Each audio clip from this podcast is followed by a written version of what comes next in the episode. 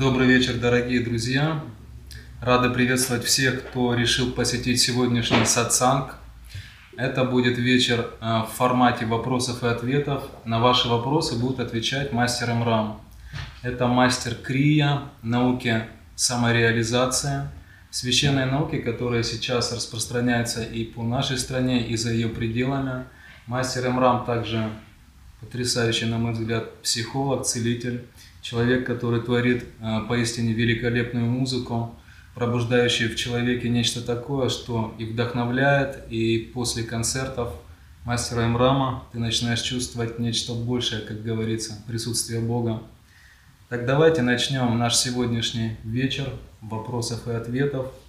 А, а, мы будем, мы учли все вопросы, которые пришли к нам от наших дорогих подписчиков, от всех тех, кто следит за нашими каналами.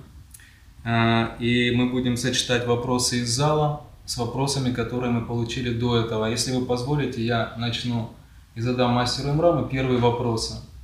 Многие люди спрашивают, что такое сатсанг. Они знают, слышали об этом, но хотели бы услышать ответ на этот вопрос именно от вас. Сат на санскрите – это истина. Сатсанг – это возможность людей, собравшихся вместе, э, быть в кругу общения, связанных с духовной традицией или с духовным своем пути. То есть фактически сатсанг – это чистое общество, где люди, собираясь вместе, обсуждают темы саморазвития, того, что связано с их духовной реализацией. Это достаточно и короткое, и достаточно емкое разъяснение, я считаю. Поэтому те, кто находится в обществе, обсуждающие тему саморазвития, духовного развития, божественные темы различные, в общем, все, что связано с сатвой, все, что связано с чистотой, с, чисто, с чистотой сознания, разума, с тем, что есть истина, это люди, которые находятся на сатсанге, так скажем. Угу. Ну и дальше по, по вопросам. У нас очень много вопросов от людей, практикующих йогу, медитацию уже какое-то время. Я думаю, с них и начнем. Вопрос от Анжелики. Здравствуйте, учитель Мрам. Благодарю вас за ваше ангельское присутствие и помощь, учения, которое вы нам даете. У меня к вам просьба и вопрос. Подскажите, пожалуйста, когда я медитирую, у меня очень охлаждаются руки, колени, стопы и точка чакры анахата со спины. Подскажите, пожалуйста, с чем я не справляюсь? Благодарю вас. Дело в том, что когда люди начинают медитировать, э, в первую очередь э, энергия, разумная сила, работа сознания, она связана с трансформацией тела. Многие люди ждут сразу феноменов. Э, во время медитации возникают разного рода феномены, но нельзя на них обращать внимание. Почему? Потому что какое-то время требуется для трансформации сознания, для пробуждения. Поэтому все эффекты, аффекты, все, что связано с тем, что может быть проявлено в теле, я прошу вас не обращать на это внимания, за исключением того момента, когда это вызывает болезненные состояния. Один и тот же эффект или аффект больше трех-семи дней происходит, значит, нужно с этим что-то делать, на это нужно обращать внимание. Как правило, во время достаточно глубоких состояний, я не называю это еще медитацией, но тем не менее, возникает остановка так скажем, да, течение той скорости э, энергии, которая в обычном режиме при активности ума, мозга создает тепловой эффект. Естественно, тело охлаждается. Я объясняю очень просто, так чтобы было понятно, без эзотерических терминов, скажем так. Если человек долго сидит, ну или сидит достаточно глубоко в состоянии находясь, еще раз говорю, это не медитация, это больше созерцательное чувство или позиция, скажем, или отношение – состояние, то, конечно же, тело будет охлаждаться. Чуть-чуть. Это связано с тем, что еще нет хорошей связи с энергосистемой, и циркуля... э, циркуляция энергии, она может быть не очень хороша. Вот. Это может быть также связано с активностью жизненной силы, которая называется апана. Если человек достаточно продвинут, то, возможно, апана будет активной. Как правило, это холодное ощущение – если человек долго сидит в практике, медитирует, либо просто обездвижен, вы знаете, что в обычном Э, на обычном уровне обычные люди тоже, они как бы остывают. Вот вы легли спать, вы через час-полтора, допустим, проснетесь, вам будет холодно. Почему? Потому что тело обездвижено, и циркуляция энергии уже в меньшей степени. Соответственно, чтобы разогреть свое тело, требуется гимнастика, ну или зарядка, потянуться. Поэтому, конечно же, во время практик, если человек долго сидит, у него может потихонечку остывать тело, скажем так. И, как правило, люди, которые занимаются глубокими медитациями, входят в состояние, вплоть до самадхи, тело занижается в температурном режиме до минимального. На это я сейчас не, не, соответствую, не советую обращать внимание. Почему? Потому что здесь очень важно, чтобы человек, который задал вопрос, занимался энергизацией тела, поскольку энергизация тела, она раскрывает энергосистемы, каналы. На то она и энергизация. Соответственно, если у человека будет хорошая циркуляция, то у него будет равномерно по всему телу ощущаться тепло. Может быть, оно чуть будет попрохладнее, чем обычно, но это будет теплое ощущение. Это не будет остывание тела. Здесь я предлагаю все-таки больше уделить внимание техникам энергизации тела, а точнее 42 криям. Ну вот пока так. Спасибо, мастер, за эти ответы. Я тебя хочу попросить без регалий, без масс просто. Хорошо, да. конечно. А, друзья, давайте задавать вопросы Имраму. У кого есть вопрос для мастера Имрама? Пожалуйста, только чуть-чуть погромче. Угу. Вот в практике бывает ощущение правой и левой части тела неравномерно. То есть как будто левая спокойно спит себе, а правая немножко ну, то ли выше, то ниже, то как-то, то есть есть нет а, гармоничного ощущения одновременно двух частей Это связано с э, тем, что у тебя происходит э, некая активность одного из полушарий. То есть речь идет о том, что в практике, когда человек занимается, он начинает разворачивать энергию внимания на себя. Активизируется эфирный план. В этот момент твое бессознательное включается сильнее – Соответственно, ты не контролируешь этот процесс через ментальный план. То есть идет процесс, а, который за, немножечко выходит за пределы обычного контроля твоего ума. И, естественно, эфирное поле начинает быть более активно. Это первый момент, на что можно обратить внимание. Второй момент, немаловажный, это то, что активизируется правое полушарие в момент практики. И, соответственно, вы можете чувствовать изменения в ощущениях тела, благодаря активности какого-либо из полушарий. Но, может быть, э, в связи с практикой может быть активное левое полушарие, смотря чем ты занимаешься. Но если мы говорим о бессознательных моментах, когда ты сидишь обездвиженно, и ты чувствуешь, что у тебя, допустим, правая сторона больше, а левая меньше, это связано с тем, что у тебя как раз идет активизация эфирного плана. Поэтому задача концентрировать свое сознание на сосуде трансцендентальной силы, на божественном сосуде – и это все центрирует вас. Я же поэтому и говорю, что нужно научиться погрузить или поместить сознание в позвоночник. Проще говоря, если вы хотите узреть Творца, задача ваша погрузить разум в позвоночник. Когда ваше внимание в позвоночнике, неважно, что происходит вовне, с телом, с пространством, оно может быть искажено, оно может вообще исчезнуть. Важно, что ваша осознанность находится в позвоночнике, а позвоночник – это алтарь.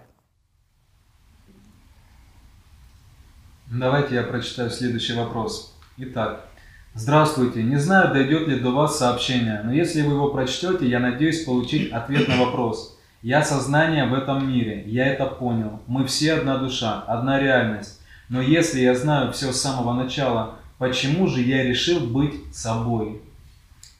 Дело в том, что проблески так называемого пробуждения сейчас повсеместно у людей происходят, и это очень хорошо. Но закрепиться в этом люди не могут, за исключением тех, кто прошел эволюцию свою, и сейчас ему по карме уже возможно выйти за пределы этой кармы. Проще говоря, он достигает высокого самоосознавания, то есть это принцип высокой осознанности. Всем остальным, у кого есть проблески этого, и потом они пропадают, требуется садхана, духовная практика. Для того, чтобы закрепиться в том состоянии, о котором вот этот человек говорит, требуется внутренняя работа, и она требует времени. Это связано с привязанностями, с отработкой старых самскар, старых привязанностей, с реакциями. Это связано с тем, что ум погружен в тело, и тело погружено в ум. Это связано с тем, что есть привязанности к внешнему миру.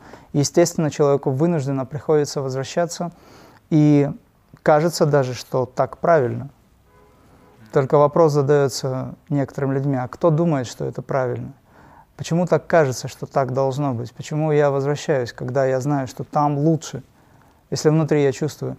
Но есть закон кармы, есть необходимость отработать то, что необходимо. Есть даже временной цикл, когда еще не пришло время, чтобы достичь этого. Если вы хотите сократить время, то вам надо выйти за пределы ума. Вам надо закрепиться через духовную практику. Поэтому этот опыт, если он был, то это хороший опыт. Я считаю, что требуется терпение, в первую очередь, принятие на фоне терпения. А если есть осознанность, то тогда это даже не терпение, а воля и принятие того, как есть, и занятие духовной практикой. И тут вот я в этом вопросе вижу, сквозит, но если я знаю все с самого начала, почему я решил быть собой? Как будто человек недоволен, вот он знает все, знает всю истину, а почему он решил взять это тело, прожить эту жизнь. Это из-за кармы. Я правильно понимаю? В этом вопросе есть как раз и ответ на его вопрос. Почему я решил быть собой? Он не знает, кто он. Быть собой каким? С точки зрения атмана или с точки зрения личности? Быть собой с точки зрения атмана, это значит, ты остаешься тем, кто ты есть на самом деле. С точки зрения личности в данном случае вопрос об этом. Поэтому есть двойственность. Пока человек в двойственности, ему будет сложно быть настоящим собой требуется практика. Отлично. Ну давайте тогда в таком активном режиме пойдем дальше, потому что у нас вопросов много. Я буду чуть больше зачитывать вопросов от наших зрителей, но, естественно, вы тоже зададите свои животрепещущие вопросы. Итак, дальше. Здравствуйте. Подскажите, пожалуйста, возможно ли, находясь в практике концентрации, энергизации, повредить, перенапрячь или вывести из строя глазные нервы, кровеносные сосуды, нервную систему в целом, если перестараться в процессе выполнения. Спасибо. Но не стоит так э, излишне напрягать себя. Я думаю, что это невозможно. Но бывает так, что у человека идет напряжение в глаз, глазных мышцах. Конечно же, он может устать. А, поэтому я всегда говорю, что держите глаза не очень высоко, а где-то в среднем под 45 градусов. Если вы излишне усердствуете, то это, конечно, может быть и неплохо с точки зрения духовного порыва, но с точки зрения отношения к телу это неправильно. Поэтому давайте исходить из золотой середины. То есть не напрягайте излишне себя, практика должна быть в радость и не позволяйте этому телу делать то, что оно хочет. То есть аскеза должна быть, но ровно такая, которая не повредит вашему телу.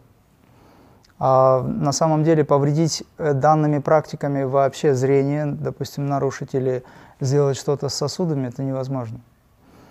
Если только сосуды не очень слабые, и у человека, опять же, не суждено было пройти какое-то испытание с точки зрения там, проблем с сосудами, которые могли быть сами собой, по сути. Это не связано с практикой. А вот похожий вопрос. Алла спрашивает, Почему во время медитации всплывают события и люди вообще незнакомые? И подскажите, пожалуйста, как во время медитации расслабить шею и челюсть? В этой жизни нет незнакомых людей. Если мы говорим о духовном э, практиковании, то мы должны помнить о том, что существует один Бог, и Он вездесущ.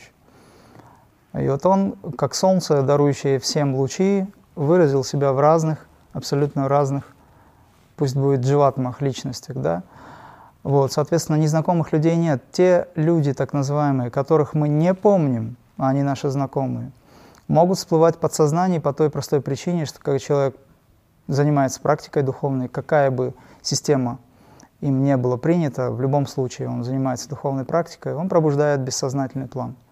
Я уже говорил, что существует обычный разум, подсознательный разум и сверхсознательный разум. Когда человек занимается, он использует обычный разум. Когда он занимается практикой, допустим, саморазвития, занимается медитацией, он свой обычный разум погружает в бессознательный или сверхсознательный. И начинают пробуждаться старые программы, начинают всплывать образы, начинает освобождаться подсознание от того материала, который не нужен. Все идет на поверхность. Соответственно, вы можете видеть огромное количество образов людей и так далее.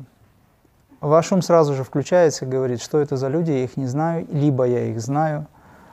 Задача не обращать на это внимание, потому что по большому счету, если мы говорим о медитации, вся задача человека направить взгляд медитирующего на самого себя. Поэтому если вы рассматриваете образы, это не медитация, это размышление или образное восприятие. Что такое медитация на самом деле? Это погружение своего индивидуального «я» в бесконечное.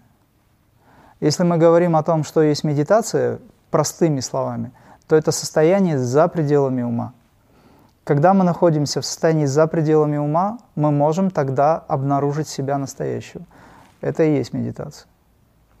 Растворение в этом обнаружении – это есть самадхи. Если человек размышляет, рассуждает, если он представляет, то это не медитация. Это образное восприятие, либо это созерцание чего-либо. Поэтому в процессе, отвечая на вопрос, подытожив, э, человек может видеть все, что угодно. Его задача, опять же, развернуть свое внимание на божественный сосуд, сосуд трансцендентальной силы. Почему я предлагаю всем чувствовать позвоночник, лоб, затылок? Потому что это точка сборки, где вы уже легче можете справиться с теми образами, которые вам мешают, либо феномены, которые вы не контролируете. Это вот как раз тебе. Концентрация на божественном сосуде тебе позволит выйти за пределы того, что тебе мешает. Следующий вопрос. Друзья, следующий вопрос из зала. Да. Как правильно заложить в ребенка духовный фундамент помимо... Через собственное практикование. Только через собственное практикование. Потому что ребенок рождается чистым. И если ты сделаешь так, чтобы его ум, разум, мозг, личность не была зашорена догмами и какими-то правилами, которые тебе кажутся правильными с точки зрения э, твоего видения, и которые не входит или входит в диссонанс с его душой или программой души, тогда возникают проблемы. Поэтому задача твоя практиковать, создавая эти мощные вибрации духовного единения на бессознательном уровне. Ребенок сейчас не может понять все э, те, скажем так, э, постулаты, о которых ты знаешь. Требуется увеличение емкости памяти, восприятия этого. Он эволюционирует. Поэтому мы занимаемся тем, что в практике занимаясь сами, допустим, ты и супруга, мы фактически практикуем вместе с ребенком, и ребенок практикует вместе с нами. И ваша эволюция влияет на него очень сильно, потому что, во-первых, он видит пример. Пример волевой отца и э, пример, который связан с тем, что излучает мать, как шакти энергия. Соответственно, ребенок в этом формируется. Его нейронные связи начинают выстраиваться по-новому. И, соответственно, воспитывать ребенка нужно именно в этом ключе, именно таким пассивным образом. Почему пассивным? Потому что, ну, возьмите даже критерий «великое в малом». При помощи малого вы достигаете многого. То есть, когда вы не создаете напряжение, не давите на него, нет сопротивления, а есть личная работа, практика, он захочет с вами быть, ему интересно. Потому что для него родители – это Бог. Он еще не знает настоящего Бога. Он знает только родителей. Бессознательно, да, его душа, может быть, помнит об этом. Но его личность сейчас, которая формируется, она этого не знает. Поэтому вы для него сейчас олицетворение Божественной Матери и Отца. И если Божественный Отец и Мать живут правильно, то ребенок тоже живет правильно. И самое главное э, – дать то, что является главным принципом. Это принципы сострадания, любви, стремления к истине – дхарме, то, что должен ребенок сформировать в себе. И если он это с детства слышит, и он видит, как родители его работают в этом направлении, у него не появится других каких-то неправильных, скажем, мыслей либо отношений. Формируйте ум всегда. Ум должен направлен быть только на божественное. Но оно должно быть социально выражено. Когда я говорю о божественном, я не имею в виду отдельно какую-то взятую секту или направление, где человек обособил себя от всего остального мира. Мы можем видеть всю эту божественность с точки зрения святой науки в любом проявлении жизни, даже вот сейчас.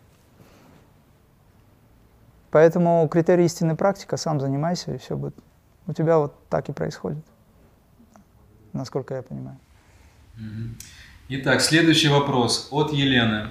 Можно ли заниматься крия пранаямой, если во мне столько невежества? Куда и на что пойдет эта энергия, если у меня не всегда получается контролировать себя? Или же наоборот, пробуждающаяся чистая энергия будет постепенно очищать внутреннее пространство? Дело в том, что здесь э, важно и практиковать, но и также важно следить за тем, чтобы чистота намерений и помыслов и состояние психоэмоциональное соответствовали хотя бы ближе к нулю были, то есть были спокойными. Поэтому, чтобы подойти к пранаямам, обычно в йоге дается сначала принципы яма и не яма, то есть есть отношение правильное, взращивание отношения к жизни, к людям, к самой себе, к самому себе, да? То есть требуется некоторая перестройка ума и правильное отношение к жизни. Тогда человек может быть э, допущен к э, более сложным техникам йоги, которые связаны, допустим, с асанами. Это вот третий уровень, к примеру, да. Постепенно он подходит к пранаямам. Пранаямы сразу не даются. Но бывает так, что человек, который занимается практикой, уже занимается пранаямами, в нем возникает различного рода состояния. Эти состояния связаны с очищением. Они также связаны с внешним воздействием. Под внешним воздействием я а, подразумеваю тот весь морок, который наводится на мир сейчас, и, естественно, с этим связано еще и химическое отравление, а, где продукты некачественные, то есть накапливается шлак, токсины и так далее. Это все вызывает изменения, конечно, в работе с мозгом ну или в работе мозга.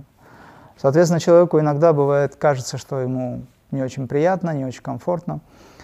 И именно пранаямы создают мощный посыл духовной силы за счет внутренней работы. Именно пранаямы очищают разум. Поэтому я в этом смысле рекомендую все-таки практиковать, но предварительно нужно подумать, насколько человек засорен насколько его тело на сегодняшний день нуждается в том, чтобы очистить себя. Сейчас очень многие люди достаточно легко проходят очистительные процедуры, там, допустим, разгрузочное питание, налаживают свой э, образ жизни, начинают питаться правильно, наконец-то. Естественно, такие люди, э, они лучше продвигаются по духовному пути, по пути саморазвития. И у таких людей пранаяма, она успешна. Если в человеке много шлаков и токсинов, не только физических, но и ментальных, конечно, ему будет сложнее. Но все же я рекомендую продолжать. Если вы чувствуете очень сильное раздражение перед пранаямой, тогда отложите ее на более поздний срок. Ну, допустим, сделайте ее через полчаса, через час. А до этого лягте спокойно, расслабьтесь, выйдите на солнце, посмотрите, выпейте стакан воды, Сядьте, помолитесь, успокойтесь, сделайте что-то, что вас выведет из состояния раздражения. И как минимум уйдите с того места, где вы чувствуете раздражение, потому что не забывайте, есть еще и влияние пространства на вас, низкого астрального пространства, имеется в виду не очень высоких частот. Поэтому вы можете просто выйти прогуляться, проветриться, вернуться и потом сделать свою работу. То есть пранаяма все-таки может усиливать эмоции. Вот как говорят, если злой в агрессии, не занимайся, а то еще сильнее усилится. Конечно, и поэтому к пранаямам надо подготавливать свое сознание. И, естественно, э, человек злой не должен делать пранаямы. Вот. Ему надо свой ум взять под контроль. То есть либо это джапа, медитация, мантры, которые очищают ум, когда человек регулярно практикует, читает махамантру, допустим – Махамантр на самом деле много. Это не обязательно традиция вайшнавов. Есть и шиваитские, есть и разные другие традиции. Но та мантра, которая э, обладает качеством освобождения. Вот. Он может читать мантры. На фоне чтения мантры, естественно, я рекомендую сделать очистительные процедуры. Может быть, разгрузочный день, день-два голода, к примеру, да, чтобы вывести токсины и шлаки из себя. Пить больше воды в этот момент – Ну, то есть сделать что-то, что поможет тебе успокоиться, если это процесс длительный. Если это пятиминутное раздражение в силу каких-то обстоятельств, из-за привязанности ума, э, из-за, допустим, того, что не подтвердились ожидания какие-то, всякое бывает, то здесь надо просто подождать и сделать. Если человек регулярно гневается, то тогда нужно очищать сознание.